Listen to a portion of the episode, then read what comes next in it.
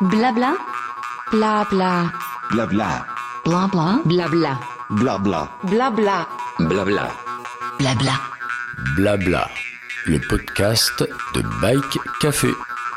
Ouais, salut Christophe. Euh, bah, écoute, euh, bien rentré de, de ton aventure de 2600 km Eh ben, écoute, ça va, ça va bien. Bonjour à tous. C'était c'était effectivement une belle aventure, une sacrée aventure. Et ben, en fait, le parcours m'impressionnait euh, avant d'y aller. Et même pour l'avoir fait, je crois que je reste impressionné de la même manière et même euh, à me poser la question de est-ce que je l'ai vraiment fait. C'était Oui, quand parce même que- un sacré, sacré truc.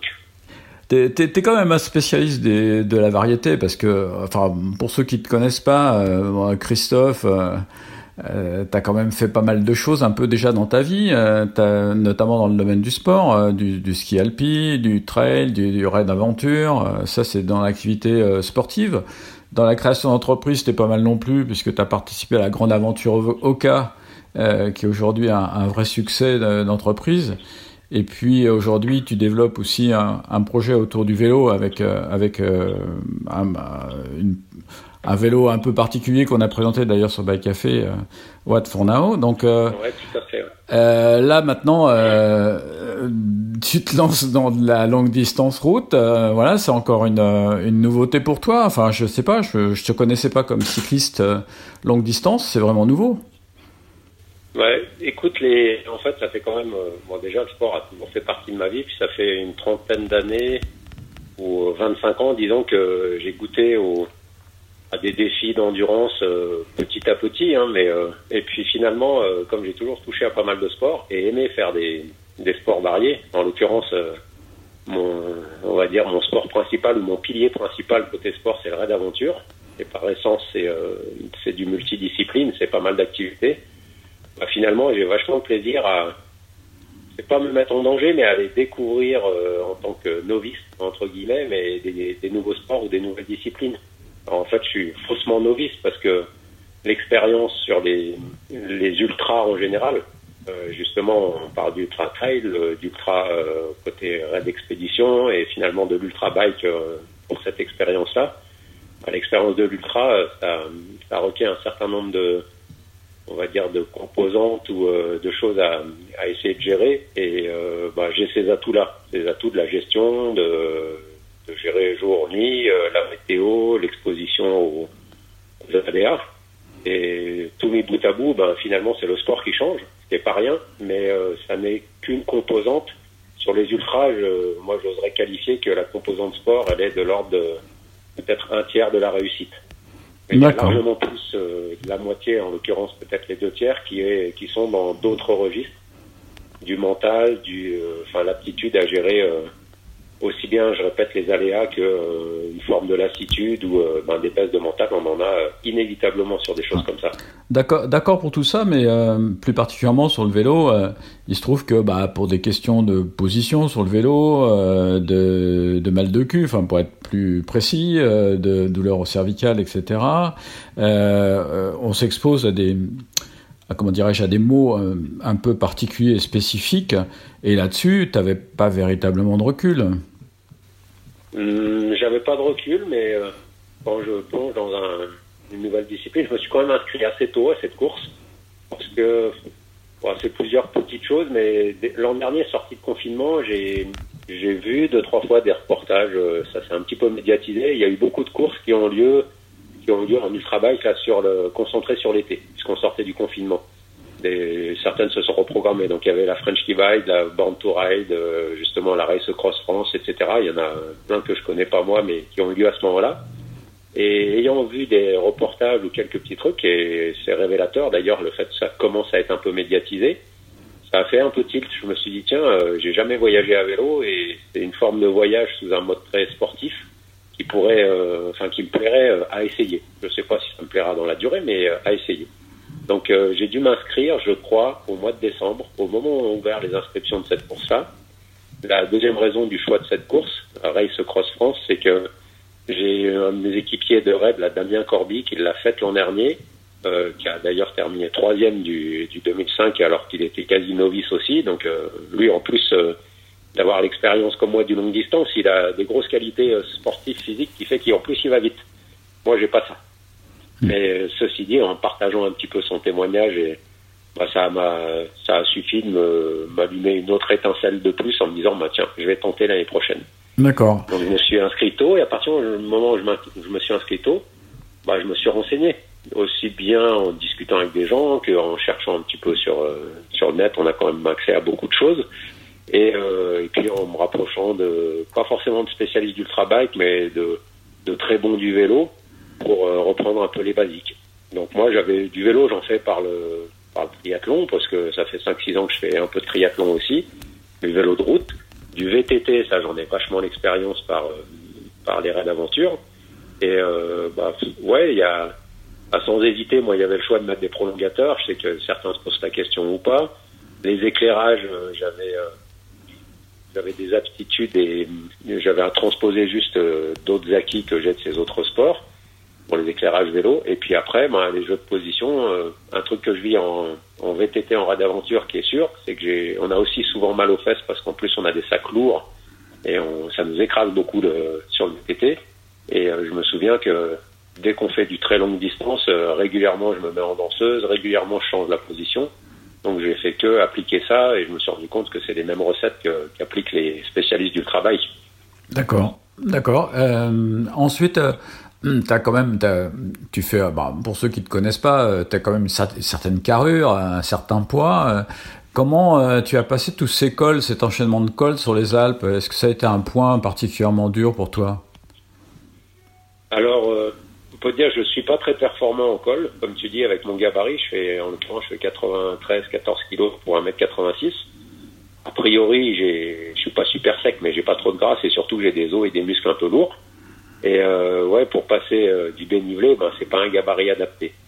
Mais sur du longue distance, en gros, disons que ça se traduit par une chose, c'est que comme on partait de Mandelieu et qu'on était direct à aller dans les Alpes pour euh, trois jours et demi, enfin pour entre autres 1100 kilomètres. Ouais, avec le Ventoux, en, avec le Ventoux en hors d'œuvre.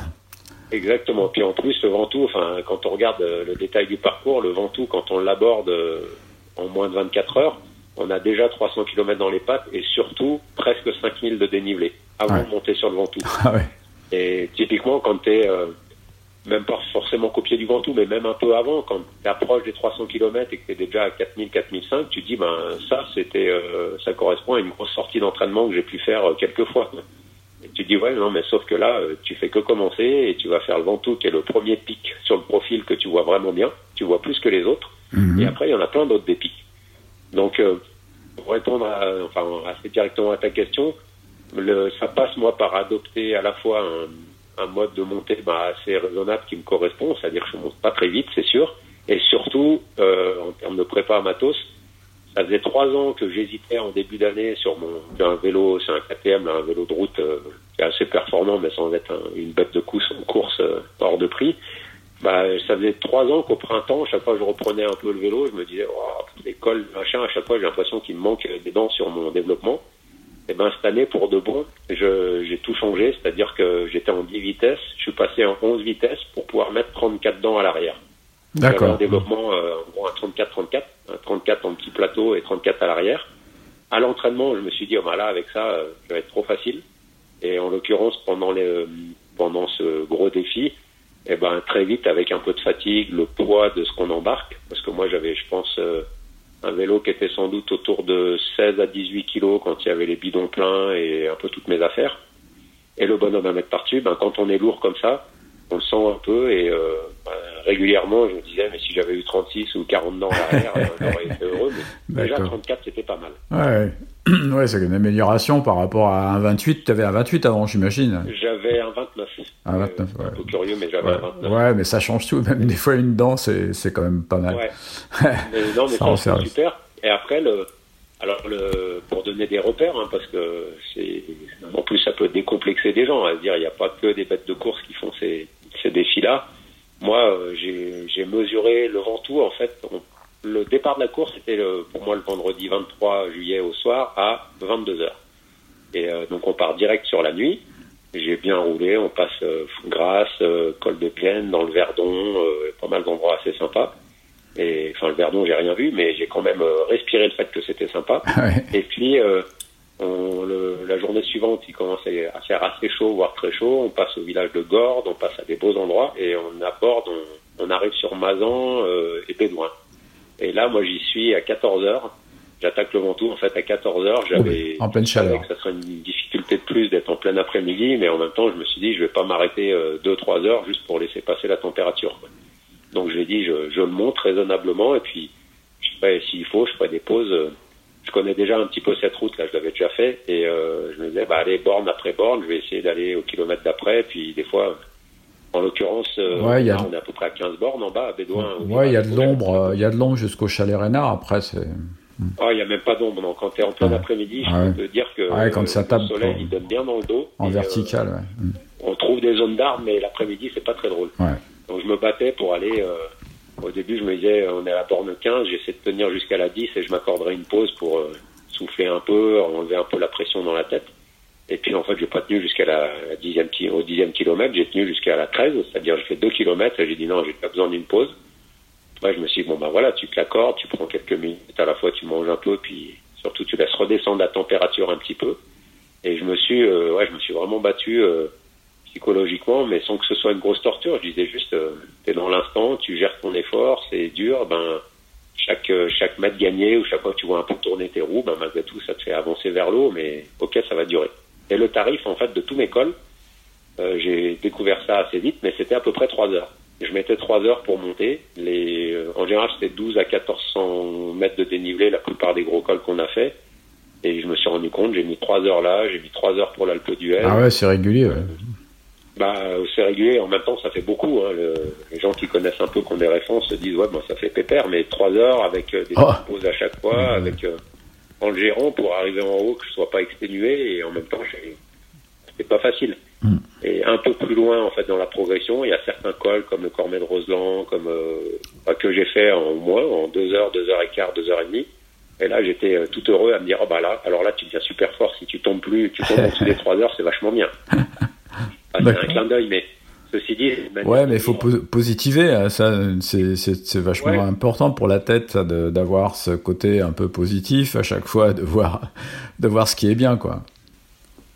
Après, c'est un, fait que quand on est dans la première montée, enfin, symboliquement la première, hein, je répète qu'on en avait déjà bien plein les pattes, mais dans le Ventoux, j'étais pas en train de me dire, mais quand tu vois comme t'agonises ou quand t'es un peu dans le dur là, mais qu'est-ce que ça va être plus loin? Je me disais, non, ne pose pas de questions sur la suite, prends les trucs un par un et on verra. Donc passer le Ventoux, j'ai apprécié la descente, on part vers Valréas, tout ça, Nyons, on a fait des trucs assez sympas. Et puis c'était la fin de journée, et puis j'étais content que le soleil s'en aille un peu parce que moi il me fait quand même bien déguster avec mon gabarit, encore plus quoi. Bah ouais, t'as Et, plus, euh, de, sur- et plus de surface. Ouais. Puis le col d'après, ben il était là, et puis le col d'après il était là, et puis je les ai pris un par un, et puis en essayant de vraiment de d'apprécier quand même euh, quelque part la chance euh, d'oser des défis comme ça et d'être euh, dedans, la chance d'être euh, en relativement bonne santé. euh, enfin, je dis ça en pondérant, mais je suis en très bonne santé. La chance de, bah, c'est moi qui ai choisi de jouer. euh, qui, on peut dire qu'on se met un peu à la torture là-dedans, mais c'est un truc qu'on recherche. Et je me disais, ben ça reste une chance, quoi. Ok, il y a des moments un peu durs, mais il y a aussi des super moments.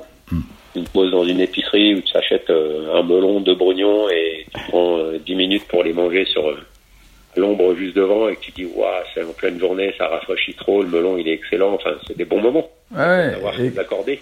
ouais, justement, et comment t'as géré tes, tes bivouacs, tes arrêts, tes repos, euh, tes, tes nuits euh, Comment ça s'est passé? Tu t'es- tu octroyé des petites pauses dans des hôtels ou t'as as dormi comme ça la belle étoile? Les hôtels, j'en ai fait un petit peu sur la fin, de manière un peu spéciale, parce qu'en fait, euh, moi, j'ai, c'est un principe que j'ai des raids d'aventure. Si on a le choix, on préfère dormir sur la première moitié de nuit que sur la deuxième. C'est-à-dire plutôt tirer, tirer jusqu'à 2-3 heures du mat et dire je dors en fin de nuit, c'est plus intéressant de pas de dormir à 8 ou 9 heures le soir, mais tu roules un peu au début de la nuit et puis vers euh, entre 10 heures et minuit tu t'arrêtes jusqu'à, en l'occurrence moi ça me faisait des pauses, euh, je faisais de dodo de 2 heures, 2 heures et demie. Euh, en gros le total cumulé avec les siestes et tout ça que j'ai repris après, ça a été un peu plus de 3 heures de sommeil par 24 heures. Et comme il y a souvent des petits blocs de sieste en journée ou en fin de nuit quand on a des coups de barre, ben en gros euh, ce qui correspondrait à la vraie nuit, moi c'était 2 heures, 2 heures et demie. D'accord. Alors ça fait pas ça fait pas beaucoup, je sais pour avoir vu euh, des vidéos ou des récits de coureurs là qui finissent un petit peu dans les mêmes temps que moi, c'est-à-dire euh, en l'occurrence autour de 8 jours.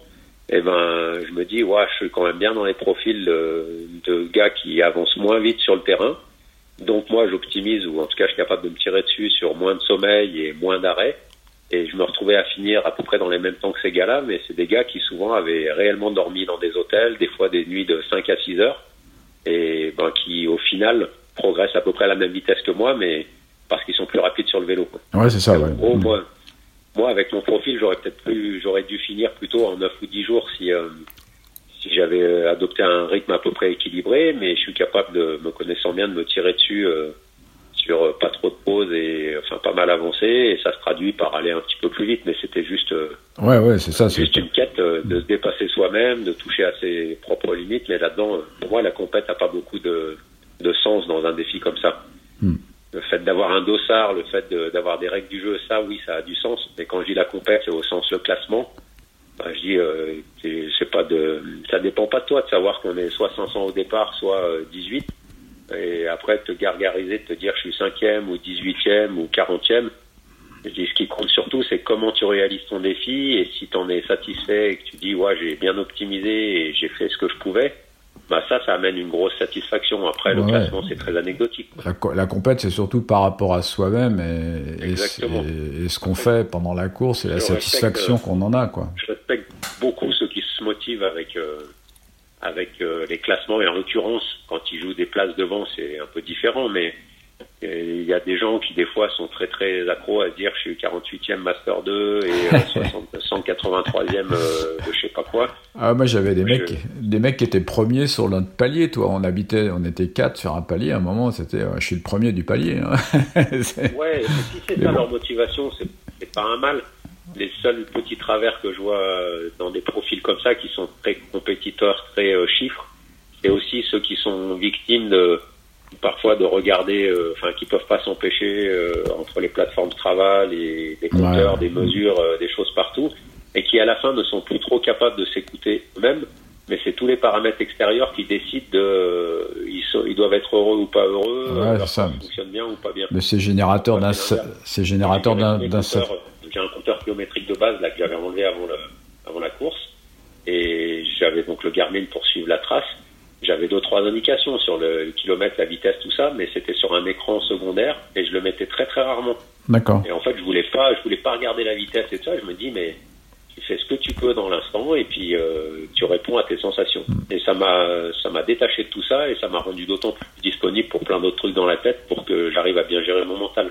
Comment t'as géré ton électricité justement par rapport à ces engins qui sont nécessaires? Parce qu'en fait, le GPS, c'est- Ouais. c'est aujourd'hui euh, ce fameux GPS qui a complètement modifié, bouleversé même la- la- l'aventure à vélo. Euh, comment t'as géré ça? Alors, il s'avère que déjà il y a beaucoup de, de très bons, les mordus dans cet univers-là. Ils ont peut-être pas 100% adopté ça, mais la plupart sont passés sur des systèmes à dynamo, c'est-à-dire c'est des moyeux spécifiques. On se fait faire des routes spécifiques et puis un système de recharge permanent. Euh, moi, j'avais pas opté pour ça. J'avais des batteries euh, externes, des petits accus là. Ça peut, je sais même plus comment s'appelait la mienne, mais en gros c'est une qui fait référence. Elle fait euh, 200 grammes et elle permet de charger euh, soit euh, une fois le GPS, enfin deux fois le GPS complet, soit quatre fois l'iPhone, soit euh, entre autres mes batteries et les petits éclairages que j'avais euh, de sécurité et de signalisation avant-arrière. J'avais deux jeux et chaque fois que j'avais un jeu qui était euh, selon les modes que je mettais de flash puissant ou autre chose, il, il tenait pas tout à fait la nuit. Ben, dès qu'un mode euh, un qui était euh, était au bout de batterie, je mettais l'autre en route et puis euh, le premier je le mettais dans une petite sacoche devant. Là j'avais un petit filet que j'avais mis à côté du guidon qui est externe. Le, je mettais la batterie, je le branchais là, et puis les trucs en une heure, une heure et demie, ils étaient chargés. Donc en gros, avec ces accus, et j'avais aussi un, un accu euh, qui pèse aussi un peu, c'est de l'ordre de 350 grammes, en plus du GPS, c'est un accu spécifique Garmin de, de mon GPS Garmin là, Mhm. et euh, avec cet accu, alors ça ajoute du poids, hein, mais au, au bout du compte, j'étais mais hyper loin de toucher aux limites de l'autonomie, sachant que chaque fois que j'ai fait des pauses euh, un peu durables, donc les pauses de nuit ou important de mentionner que sur la première moitié de parcours euh, dans les Alpes, j'ai quand même quelques amis ou de la famille qui sont à droite à gauche. Et dans le principe de la course, on a le droit de s'arrêter chez des amis ou de la famille, à condition de quitter la trace à un endroit don- donné et de la reprendre au même endroit. Pas D'accord. en profiter pour couper ou prendre des options différentes. Mais en gros, dans l'esprit, euh, l'idée n'est pas d'interdire aux gens de connaître euh, soit leur famille, soit les amis. Et c'est tout habitant est libre d'accès euh, équitablement à tout le monde sur le principe. Et quand toi tu connais, moi j'avais un peu préparé en- un copain qui est à Valseny, là, à Lens-Segour, avant l'Hydran. J'ai euh, un qui était à Beaufort. J'ai mes beaux-parents qui sont à Visil. Et puis moi-même, j'habite à Aix-les-Bains et le parcours passait à Aix-les-Bains. Donc, euh, en tenant compte de ça, ça a été quatre endroits où je me suis arrêté qui ont finalement correspondu à deux fois le soir et deux fois en pleine journée. Et là, j'ai fait des pauses à chaque fois de deux à quatre heures. Euh, un des premiers trucs quand j'arrivais, c'était je branche mes appareils pour les recharger. D'accord. Moi-même, j'avais emmené prises et cordons qui correspondent à ces appareils-là. Et euh, j'ai rebranché, j'ai tout remis à niveau à chaque fois dans ces cas-là, ce qui fait que, en, en somme, moi, j'ai été, sans le savoir, beaucoup trop prévoyant là-dessus. C'est-à-dire j'avais largement euh, le double de capacité d'accu et de batterie que ce qu'il aurait pu être nécessaire d'avoir. D'accord. Que- quels sont les quels sont les souvenirs euh, qui enfin quels sont tes meilleurs souvenirs? C'est sûr la question un peu bateau, d'accord, mais mais moi ça m'intéresse de savoir euh, Bah, qu'est-ce qui t'a fait vibrer dans, dans, dans, dans cette aventure en termes de souvenirs, enfin pas forcément de paysage, mais enfin ou rencontres. Il y a, ou- il, y a plein d'anecdotes qui peuvent me Ouais, venir, j'imagine.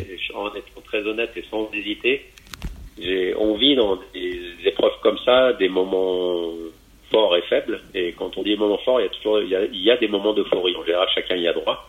Et ben moi, très clairement, été euh, les, plutôt sur la deuxième moitié du parcours, trois nuits de suite, au moment où je repartais à une heure et demie ou deux heures du mat, pour la première fois de ma vie, alors en théorie, je crois que c'est pas très autorisé, mais euh, pour la première fois de ma vie, et j'avais jamais trop fait, eh ben j'avais musique chargée sur mon iPhone et j'ai mis la musique, j'ai mis des écouteurs.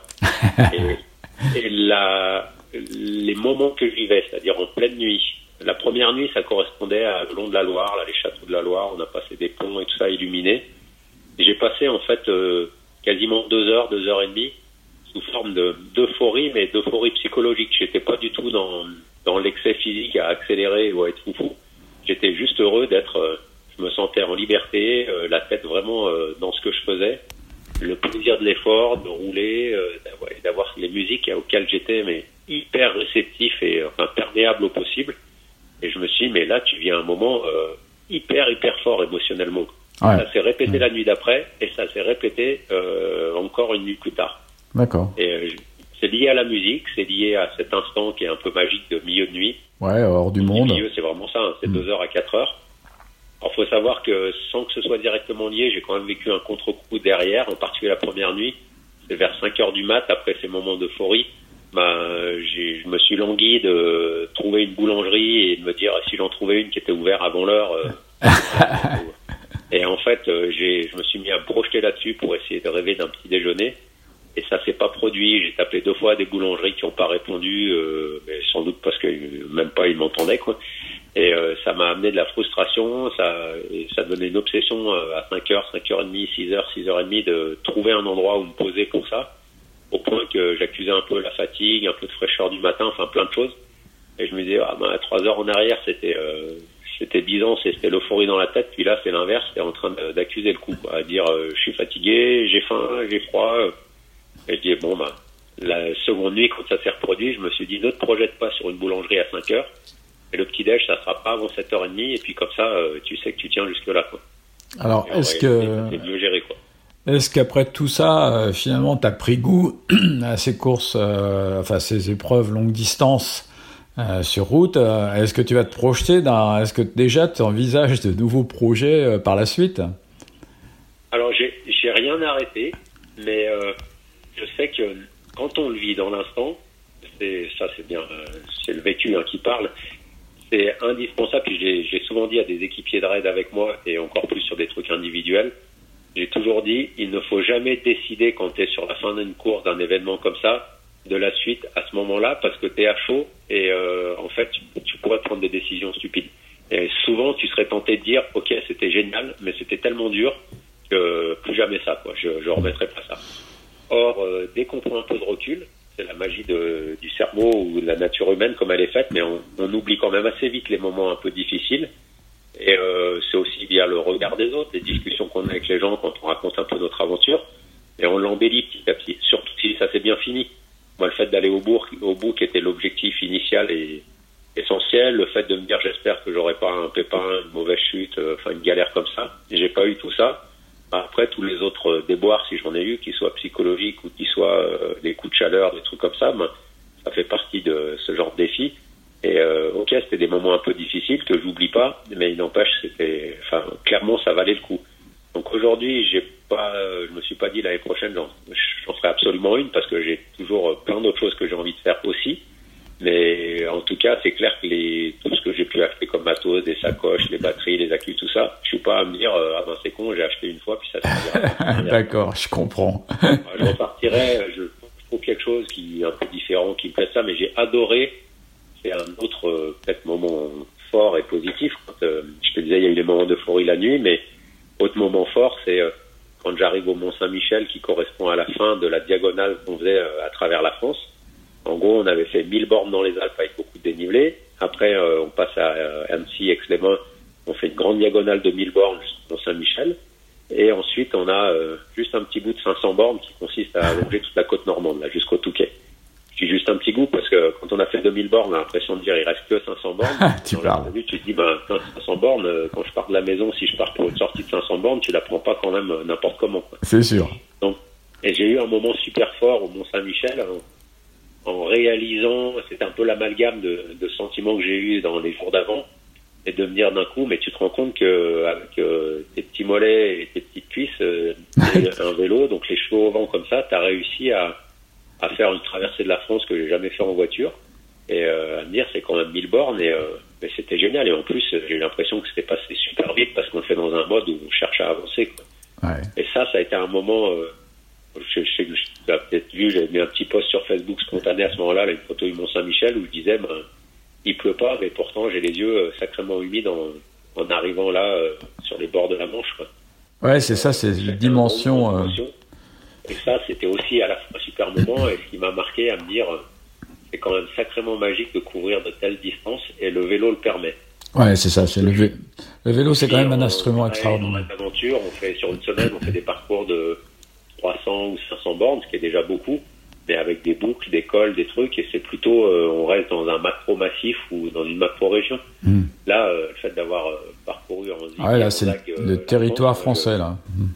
Euh, m'impressionne un petit peu sur, euh, de prendre conscience de ça. Bah écoute, euh, Christophe, mer- merci pour ce, pour ce retour. Je pense que ce que tu nous as raconté là va, va donner envie à plein de gens. Euh, Il y a plein de conseils que tu nous as donnés, là, mine de rien, dans, dans, ce- dans cet entretien.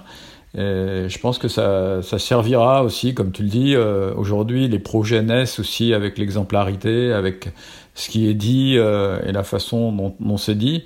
Et je pense que ça, ça, donne envie. La longue distance, euh, effectivement, est promise à un, fort développement. hein. Donc, on a parlé des outils euh, qui aident aussi à tout ça. On a parlé aussi de cette envie de liberté. Comme tu viens de le, préciser, cette sorte de, bah, je dirais pas de puissance, mais de se dire qu'avec un vélo, euh, on est capable de traverser la France et de faire des trajets comme ça. Ça, ça donne vraiment envie parce que je pense que c'est une autre façon de voyager, une autre façon de découvrir les territoires, de faire des rencontres, de vivre, de renifler, comme tu disais tout à l'heure. Euh, D'accord, j'ai pas, j'ai pas vu, euh, j'ai pas vu le, le lac euh, en passant dans un endroit superbe, mais je l'ai senti. Donc c'est ce qu'on sent en vélo, on, on ressent en fait l'endroit où on est, on le vit quoi. Donc Enfin, c'est, enfin, Mm. Très clairement, le- en synthèse, si je peux donner un message pour encourager les gens, c'est le fait de oser. Il faut savoir que cette course Race Cross France, gérée par euh, Arnaud Manzanini, avec euh, qui a un super esprit, enfin il y a vraiment une âme derrière cette course et les gens, tous ceux qui participent, y contribuent. Il y a plein de distances proposées. C'est le même parcours, mais en gros on va plus ou moins loin. Et la première distance offerte, c'est euh, 300 km, c'est jusqu'en haut du Ventoux. Après, il y a 550, euh, 1100, puis 2006. Et euh, faut savoir que dans l'état d'esprit, dans les enjeux, dans ça, ceux qui y goûtent, la plupart euh, vont s'aligner plutôt sur 300 ou 500 km pour découvrir, et puis après, ben, vont aller euh, ouais, graduellement vers plus long. crescendo. Euh, Mm. C'est déjà de, c'est déjà de l'ultra bike euh, directement, parce que le 300 bornes ils partent à midi, donc de toute façon ils ont droit à la nuit qui suivra. Et euh, dans ce contexte-là, bah, c'est le truc super intéressant de bah, d'oser, de, de faire quelque chose qui est un peu à sa portée, qui paraît déjà ambitieux, mais qui est à sa portée. Et puis c'est une manière d'apprendre. Ah ouais, je suis un peu atypique à, à- Je sais que la plupart des gars qui étaient sur le, le très long, euh, ils avaient euh, entre 10 000 et 30 000 bornes par an de vélo dans les pattes. Euh, moi, j'ose à peine le dire, mais je prends le départ, je dois avoir 2005 ou 3000, autant que la distance à couvrir. Mais par ailleurs, j'ai fait du ski de rando tout l'hiver et ça fait 20 ans que je fais des, Ouais. des sports d'endurance comme ça euh, régulièrement et que mon corps, il est, il est aguerri à sa manière à ça. Quoi. Ouais, ouais, c'est fait partie intégrante de ta personne. T'es prêt et préparé. Bah écoute, euh, on retient le conseil. Moi, c'est vrai que ça me tente bien. Euh, Je suis pas très fan de, de l'ultra parce que, bah voilà, ça me, enfin, je, c'est ouais, c'est pas un truc qui me tente, mais vraiment, là, par contre, le 300 m'intéresse beaucoup parce Ouais. que ce final au Ventoux euh, et dépasser. Moi, je, te- toi, je tape 200 euh, max, quoi. Enfin, donc quand je fais des grandes sorties, mais euh, je, je me suis jamais lancé vraiment dans des grands défis comme ça. Bah écoute, ça donne bien envie en tout cas. bah écoute, euh, merci Christophe, euh, et puis euh, et puis euh, bah écoute, on, on écoutera ça sur Bike Café Blabla avec euh, tous nos lecteurs. Merci, merci Christophe. Blabla, le podcast de Bike Café.